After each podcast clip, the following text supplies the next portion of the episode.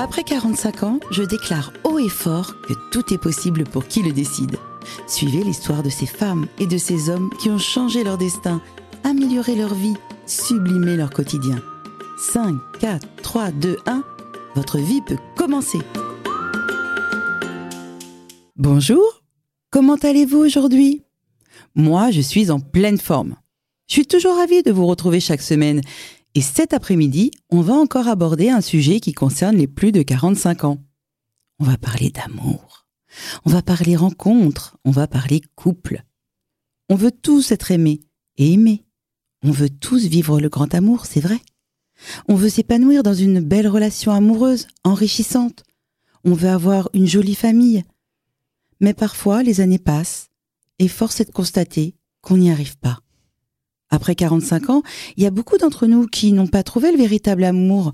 Ils ont fait beaucoup de dates, de rendez-vous, des rendez-vous arrangés même. Ils ont eu des relations, mais qui n'ont pas abouti à une union durable.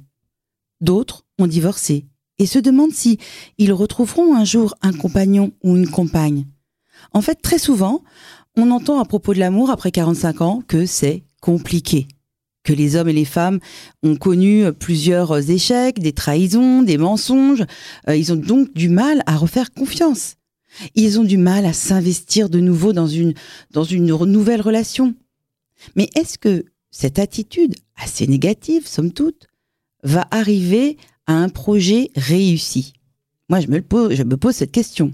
Alors, pour comprendre pourquoi parfois on ne rencontre pas les bonnes personnes, pour découvrir quelles étapes on doit accomplir pour enfin trouver notre âme sœur, j'ai invité une experte en la matière qui est Bénédicte Anne. Elle est écrivain et coach amoureux. Bonjour Bénédicte. Bonjour Isabelle. Je suis très heureuse de, te, de t'avoir aujourd'hui dans mon émission, tout particulièrement parce que j'ai énormément pensé à toi pendant de nombreuses années car j'avais acheté ton livre qui s'appelait Le prochain est le bon. C'est le bon. C'est le bon, pardon. Et ça a été mon livre de chevet pendant des mois. Donc je suis ravie de t'avoir euh, là dans mon émission. J'ai une toute première question. Je voudrais te demander comment on peut retrouver l'amour après 45 ans. On y va direct. Alors direct, il y a trois raisons qui font qu'on ne peut pas trouver et donc on va prendre le pendant positif. Premièrement, effectivement, comme tu l'as dit, on a accumulé beaucoup d'échecs et le bagage amoureux que l'on porte est plus important qu'à 20 ans. Ensuite, à 45 ans, on n'a pas la même envie de transgression qu'à 20 ans. Donc on va pas forcément aller à l'opposé de nos goûts pour enquiquiner papa et maman. et ça, c'est quand même quelque chose d'important parce qu'à 20 ans, on peut faire des alliances bizarres et inattendues par provocation, puis après 45 ans. Et le dernier point, c'est qu'aujourd'hui, c'est devenu plus compliqué que jamais. Il y a une réalité sociétale, comme on dit aujourd'hui, qui fait qu'il y a beaucoup plus de violence dans la relation amoureuse. Avant, avant de trouver la bonne personne. D'accord. Quand je lisais ton livre, je me souviens que tu proposais de faire un bilan un peu de ce qu'on avait fait avant. Ça veut dire quoi? On fait d'introspection? Alors, ça veut dire que quand j'ai accumulé 2, 3, 4 échecs, quand on a plus de 45 ans, en général, on a une grosse histoire avec les enfants. On a une histoire de jeunesse entre 15, 18, 20, 25, autour de 5, 10 ans. Et on a en général une histoire passionnelle plus courte. Souvent. C'est la moyenne. Hein. Mm. Après, euh, chacun est différent, évidemment. On ne fait pas de sur-mesure ici. Mais l'idée, c'est qu'on a trois relations qui ont compté. Et dans ces trois relations, il y a un point commun. Tu devines lequel? Non. Bah, le point commun, c'est toi. Et le ah. deuxième, la deuxième chose importante, c'est que ça s'est terminé. Donc il y a eu des raisons pour lesquelles ça s'est terminé. D'où l'introspection. Voilà. Et en fait, l'idée, c'est d'arriver à suivre le fil conducteur qui va nous montrer que finalement, chaque relation était condamnée. Oui, je comprends. On a tous à, faire une introspection à ce sujet. Hein. Euh, il y a un moment donné où, d'ailleurs, tu parles d'erreurs de, casting. Bah, c'est justement le moment de l'introspection. C'est-à-dire que tu regardes les signes que tu n'as pas voulu voir parce qu'il était si beau, elle était si tendre, ou au lit ça se passait si bien. Et en fait, tu ne vois pas, tu ne, tu ne veux pas voir le, le truc qui bloque. Et c'est le truc qui bloque que tu as mis de côté parce que tu étais pressé qui va te remonter à la figure quelques mois, voire quelques années plus tard. Il y, a, aussi autre chose euh, dont je me souviens dans ton livre, où tu parles de, quelquefois on est comme programmé, enfin je sais pas si je vais bien le dire, mais on est comme programmé dans l'enfance pour avoir que des échecs amoureux. Alors on choisit pas nos partenaires par hasard. Il y a au départ, je pense, un peu de méconnaissance des règles du jeu, de, de comment ça marche l'amour, mais il y a aussi surtout la recherche désespérée de ce qu'on n'a pas eu enfant, qu'on va projeter en version positive sur la personne qu'on rencontre, qui au départ va nous donner l'impression que ça va être enfin ce qu'on a attendu depuis toujours, le fameux prince, la fameuse princesse, celui qui, celle que, soit, et ça va finir par exactement la même relation qu'avec nos parents, à savoir la, la sœur chouchou ou le frère chouchou. Donc il y a une tierce qui va arriver, qui va vous voler la vedette. Il va y avoir peut-être quelqu'un qui vous humilie, comme votre mère vous disait, ouais, fais pas comme moi, toi, de toute façon, tu vas pas y arriver, ou t'es comme ton père, euh, cet idiot qui fait rien de ses dix doigts, etc.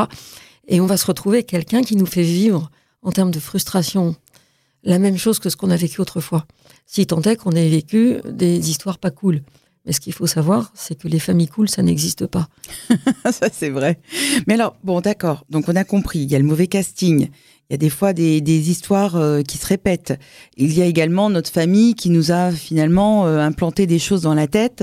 Euh, et, mais comment on fait pour changer les choses? Alors déjà, il faut savoir, un, d'où part l'échec. Hmm. Qu'est-ce qui a fait que dans mes trois histoires importantes, les gens que j'ai vraiment aimés, je parle pas des, aventures ou des histoires de vacances, quoi qu'une histoire de vacances puisse évoluer, mais c'est pas le sujet. Donc les trois histoires importantes, finalement, m'ont mise, m'ont mis, m'ont mis selon mon sexe et, mon, et mes accointances sexuelles dans une situation de frustration. Qu'est-ce que ça me rappelle de mon passé?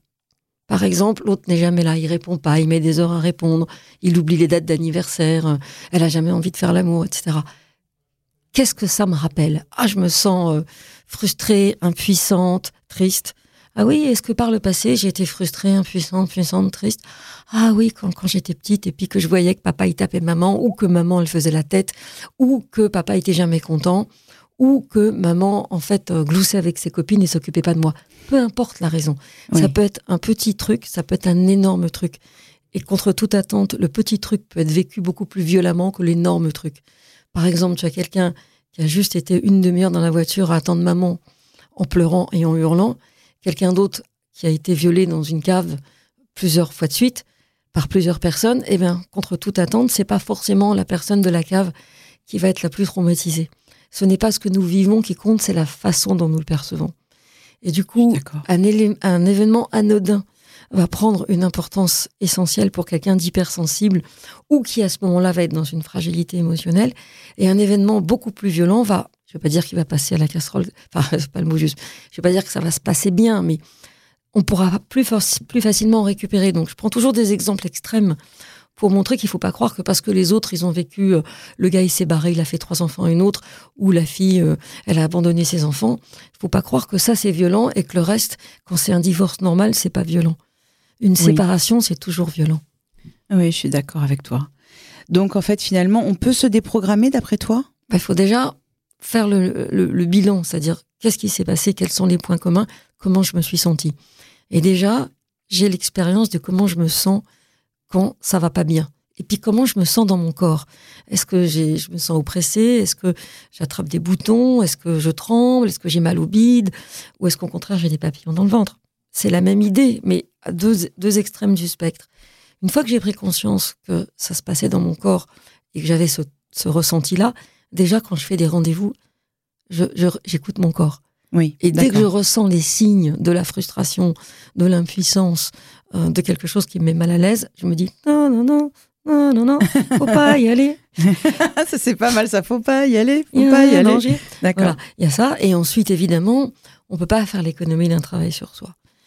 Et en même temps, je connais des gens qui ont passé 20 ans en thérapie qui n'ont toujours rien changé. Donc, il euh, faut trouver la bonne personne.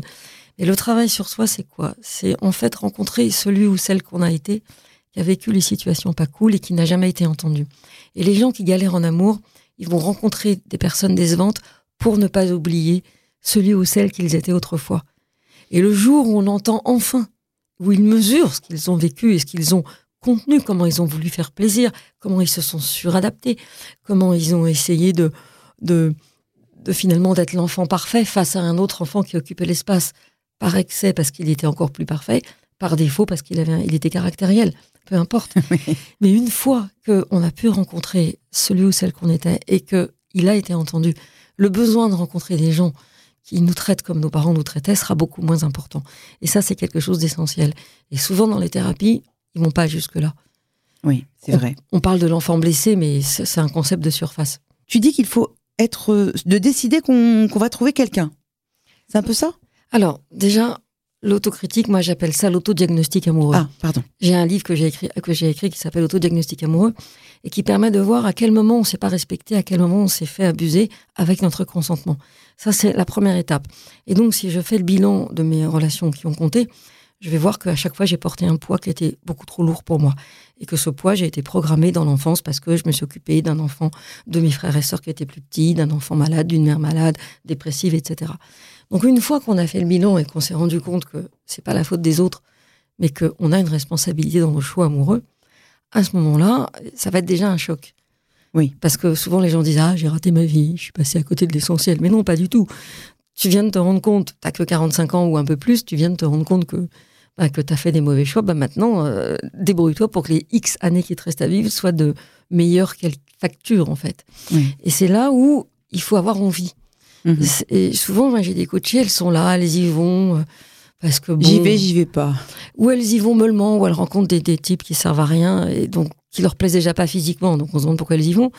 Et quand on fait une recherche derrière, parce que évidemment, moi, ce qui m'intéresse, c'est pourquoi une fille, même une fille quelconque physiquement et même pas très intéressante, a le droit d'avoir euh, un partenaire, une partenaire à chaque peau son couvercle. Et un homme, inversement aussi. Et hein. inversement, les mm. hommes. Donc moi, j'essaie toujours de voir pourquoi cette personne foire ses rendez-vous, va à des rendez-vous avec des hommes qui ne lui plaisent pas vraiment et auxquels évidemment elle plaît, etc. Et donc la question du pourquoi et du, comment se joue en permanence. Donc il y a la peur et il y a souvent une auto-interdiction. Je ah n'ai pas le droit d'être heureux, heureuse en amour parce que pour me donner la vie, le parent du même sexe que moi a dû subir l'autre parent. Ça peut être aussi l'autre parent, hein. parfois c'est les deux. Donc souvent, en fait, ça vient de l'enfance, tout ça ben, C'est pas souvent, c'est tout le temps. D'accord. ok. Et je vais te donner un exemple. Si par exemple, euh, maman, euh, ah, parce que tu as plus de 45 ans, donc tu es né avant les années 80, donc tu es né, on va dire, dans les années 70 ou avant, à ce moment-là, ta mère, elle a batifolé. Et puis, elle est tombée enceinte. Et puis c'était avant l'avortement. Puis dans ton milieu, ça se faisait pas. Puis en province, ça se faisait pas. T'es enceinte, qu'est-ce que tu fais? Le gars, il fait son job, il épouse la fille. Oui. Et, de, et toi, tu nais de cette union. Et quand elle se marie, ok, elle n'est pas fimère, elle n'a pas la honte sur elle, mais elle découvre que le gars qu'elle a épousé, ben, ou soit il joue, il est égoïste, euh, il la prend pour sa bonne, etc. Et du coup, qu'est-ce qui va se passer? Eh ben moi, la fille qui suis née de cette union, je ne peux pas m'autoriser à être plus heureuse que ma mère, parce que ma mère pour me donner la, vie, a dû sacrifier la sienne. Et souvent, les mères disent à leurs filles, leurs enfants, ah, je me suis sacrifiée pour vous. Oui. Et donc après, finalement, la personne va sacrifier aussi pour En choisissant des hommes qui la rendront pas plus heureuse que papa a rendu maman heureuse, ou le contraire, hein, tu adaptes. Et surtout, en ne s'autorisant pas à trouver quelqu'un qui a toutes les qualités dont elle a besoin. Soit, soit financièrement, il n'a pas de sous, soit il fait rien, soit il est caractériel, soit on, ne choisit pas les bonnes personnes. Voilà. En fait, on s'auto. Euh, on choisit des personnes qui ne correspondent pas à ce dont nous avons vraiment besoin, parce que d'une part, nous sommes dans un mémorial aux parents qui nous a élevés et qui nous a bien fait comprendre que sa vie n'était pas simple, et en plus, c'est parce que nous ne pouvons pas être plus heureux que ce parent, parce que nous ne pourrons jamais rembourser sa souffrance. Donc cette dette de vie que nous avons, nous la remboursons en n'étant pas très heureux. Bon, bah c'est du lourd, hein. mais c'est universel. Hein. Ok, mais alors, si on pouvait parler un petit peu positif, qu'est-ce qu'on peut faire pour que ça marche? Alors pour que ça marche, je prends conscience. Ensuite, je réalise que si je me suis trompée, c'est parce que je n'avais pas fait ce travail. Maintenant, j'ai envie, je suis prête, je suis prête, et je passe à l'action. Ok, je passe à l'action, ça veut dire quoi? Je vais où pour rencontrer quelqu'un? Ça dépend où j'habite, mhm. ça dépend quel âge j'ai, mais globalement, aujourd'hui, à moins de vivre dans une grande ville, on est obligé de passer par les sites et les applications de rencontres. Tu es pour, toi? Ah, Moi, je suis pour parce que 95% de mes coachés trouvent l'amour sur une application. D'accord, mais est-ce que c'est parce que tout le monde dit sur les applications, il y a que des tarés, il y a que des des, prostituées, ou il y, a, voilà, on dit des choses très négatives. Toi, tu dis qu'on peut trouver l'amour bah, Comment on fait? Évidemment qu'on peut trouver l'amour sur une application, sur un site, sinon il euh, n'y a plus rien à faire, on reste chez soi et on dort. quoi. Je suis d'accord. D'abord des tarés, des prostituées, il y en a partout, tu vas dans n'importe quelle boîte de nuit. Hein, on est tout à fait d'accord. Voilà, des tarés, il y en a partout. Alors c'est mm. vrai, il y a, y a, plusieurs façons de voir les choses. Il y a soit j'y vais en ayant une attente énorme et je, je, je cherche quelqu'un qui n'existe pas, et dans ce cas-là, je vais être déçu. Bien sûr. Soit je sais ce que je veux, donc je, je réfléchis avant à qui je veux rencontrer, à ce Oui. que je veux partager, à qui je veux rencontrer. Et à partir de là, je, je, je fais ce que j'appelle la méthode Terminator. Ah. Ça veut dire j'élimine. Ah, mais tu me fais rire, toi, t'es extra. ah, je te jure. La méthode Terminator, c'est je sais ce que je veux et quand ça rentre pas dans mes cases, j'élimine. De toute façon, c'est un entonnoir, il n'en restera qu'un. Et c'est ça qu'on veut. Ou une, hein, évidemment. Oui. Donc, mais tu je suis d'accord. Il faut, donc, faut pas y aller. euh, Enfin, faut- pas ouvrir les, les bras grands ouverts. euh. moi, je disais toujours, il y, a des- il y a des personnes qui vont en rendez-vous avec quelqu'un, euh, mais sans le connaître du tout, sans avoir discuté. euh, Et, et en fait, c'est un peu comme si on avait notre porte, qu'on la fermait jamais à clé, quoi. Ça ne nous arriverait jamais faire ça. Quand il y a quelqu'un qui tape à la porte, on regarde dans l'œilleton quand même. On, on prend des précautions. Mais de la même manière, quand on rencontre quelqu'un sur Internet, on prend des précautions. Et ce qui est assez curieux, c'est que même quand les gens savent exactement ce qu'ils veulent, ils me disent oui, mais il est en train de divorcer. Ah, il est en train de divorcer, mais il partage encore la maison parce qu'il faut la vendre avant le divorce, que sinon on paie plus de, de frais. Oui, mais tu sais, euh, il est pas libre tout le temps, mais il dort pas avec sa femme. Voilà, il dort oui, plus avec elle. toujours les mêmes trucs. Quoi. Voilà, donc même quand les gens sont complètement divorcés, ils ont souvent euh, des cruellas dans le placard, euh, des cruellos, enfin des bad boys, tu vois. Et, et donc, voilà, il y a, il y a ça, y a je sais ce que je veux, et quand je suis en face de quelqu'un qui a une vie compliquée, je, me, je ne m'embarrasse pas avec ça. Quand le gars commence à disparaître, c'est pas ce qu'il veut, dit ce qu'il fait, mais finalement fait pas ce qu'il dit, enfin, a un moment donné, c'est ping et pong, Oui. rien. Et aujourd'hui, comme tout le monde fait n'importe quoi, n'importe quand, n'importe comment, parce que tout le monde se fout de tout, c'est ah mais je vais te ghoster. C'est ce que ça veut dire ghoster? Oui, oui, ghosté. oui. Je te ghost parce que euh, voilà, je te, je te ghost. Je- je- J'ai Ça, trouvé je un meilleur. trouve ça horrible. C'est-à-dire que quelquefois, il y a des gens, ils vous ont embrassé, ils ont même mis leur sexe dans le vôtre, Ouais. un truc le plus intime qui soit, Ouais. et ensuite, ils vous parlent plus. Il faut comme si vous avez jamais existé. Mais c'est totalement immonde. Même les animaux ne font pas ça. Alors le truc, c'est que les animaux ils font ça pour la reproduction et maintenant nous on ne se reproduit plus. Enfin c'est pas notre enjeu. Mm. Donc quand on fait ça, soit on a envie d'une histoire euh, charnelle et on y va et on vient pas pleurer après, soit on a vraiment envie d'une vraie histoire et dans ce cas-là on prend le temps. Et ça c'est une des clés. Aujourd'hui tout va trop vite. Moi j'ai même un, un jeune coaché de 35 ans, beau comme un dieu. Il va à un rendez-vous.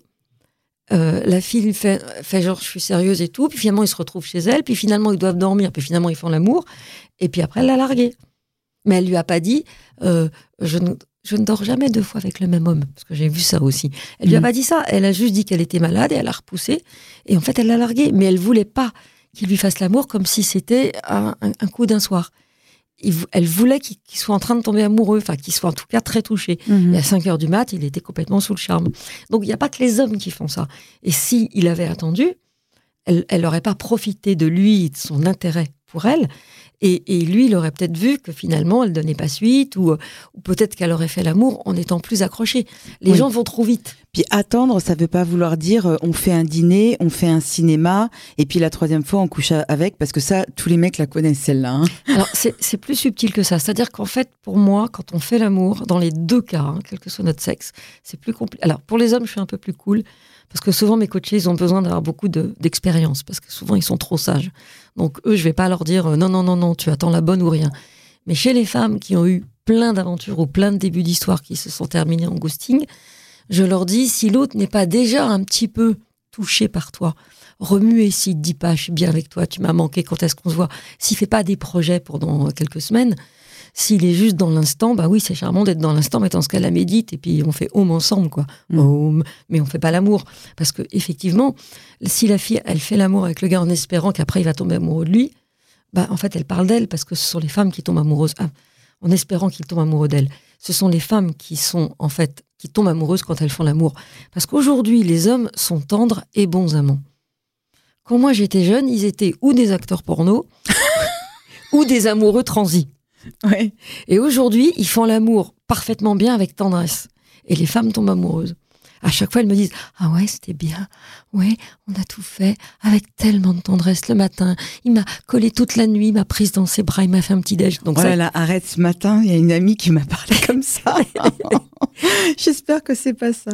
Et le gars, il est là, il fait le petit déj et tout. Il envoie même le texto post, genre j'ai passé une nuit super. Et après, il disparaît. Oui. Alors justement, parce qu'on n'a plus beaucoup de temps, je pense. Euh, vraiment. Oui, ça a l'air cool. Hein. Ouais, je crois qu'on a, on a encore deux minutes, non? D'accord, on a encore deux minutes. Donc, ce que je voulais qu'on dise là, parce que tu me disais, on est dans une époque particulière malgré Mm. tout, donc euh, il faut y faire attention. Pourquoi tu dis qu'on est dans une époque particulière? Ah, Parce que ce sont les conséquences du féminisme, de la libération sexuelle, du euh, on est les, éga- les égales des hommes et on veut vivre la même chose qu'eux. Sauf qu'une femme qui, elle se sert ponctuellement avec un homme, même pendant plusieurs années, ben, à un moment donné, elle passe à autre chose. Alors qu'il y a des hommes qui peuvent rester là-dedans. Il y a le fait que c'est tellement Tu veux dire quand elle passe à autre chose, ça veut dire qu'elle, elle a envie à un moment donné que la relation évolue, c'est oui, ça? de toute façon, Ouais. eu- j'ai eu beaucoup, beaucoup de, de coachés déjà, euh, ou de ou d'hommes que j'ai invités dans, dans une autre vie à donner des conférences et des hommes connus, séduisants, souvent séduisants parce qu'ils étaient connus. Mais ils m'ont tous dit, la nana au début, elle dit qu'elle veut une aventure et au bout d'un moment, elle tombe amoureuse, même dans le libertinage, et elle veut plus. Oui, c'est vrai ça. Alors que l'homme, il peut rester, lui aussi, il peut vouloir plus. Donc qu'est-ce il- que tu peux conclure? Excuse-moi parce qu'on n'a plus beaucoup de temps.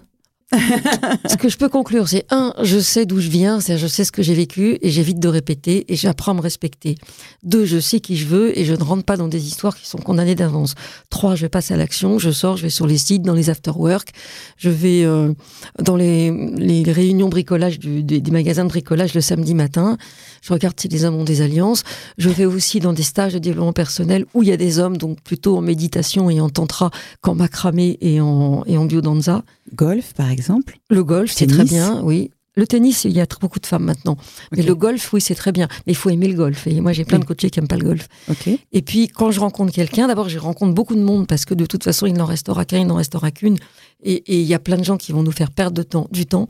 Donc, je ne perds pas du temps avec des gens qui sont pas, euh, qui sont pas fiables, etc. Et puis, surtout, euh, si on me met la pression, j'arrête tout de suite. C'est-à-dire que si je dis à l'autre que j'ai besoin de prendre mon temps et que l'autre essaie de m'embrasser quand même malgré moi, ou va au cinéma pour me mettre la main dans la culotte, là, il y a un problème. Il faut maîtriser les règles du jeu, c'est ça? C'est les nouvelles règles du jeu, c'est-à-dire que avant, nos grands-mères nous disaient toujours "Fuis-moi, je te suis, suis-moi, je te fuis". Mais moi, je dis qu'aujourd'hui, elles sont démultipliées par 20. C'est-à-dire qu'il faut être beaucoup plus prudent qu'avant, parce que les codes qui faisaient qu'on était implicitement dans un début d'histoire et qu'on allait finir ensemble pour une belle et longue histoire d'amour n'existent plus. C'est-à-dire que l'autre peut disparaître à chaque instant de la relation. Merci beaucoup. On est très frustrés parce que on doit finir cette émission qui était extrêmement passionnante, mais tu reviendras parce que tu as plein de choses à nous raconter et tu vas faire un live sur mon compte euh, très prochainement euh, sur le compte La vie commence à 45 ans. Merci pour votre fidélité. Je vous dis à la semaine prochaine. Merci pour ton invitation.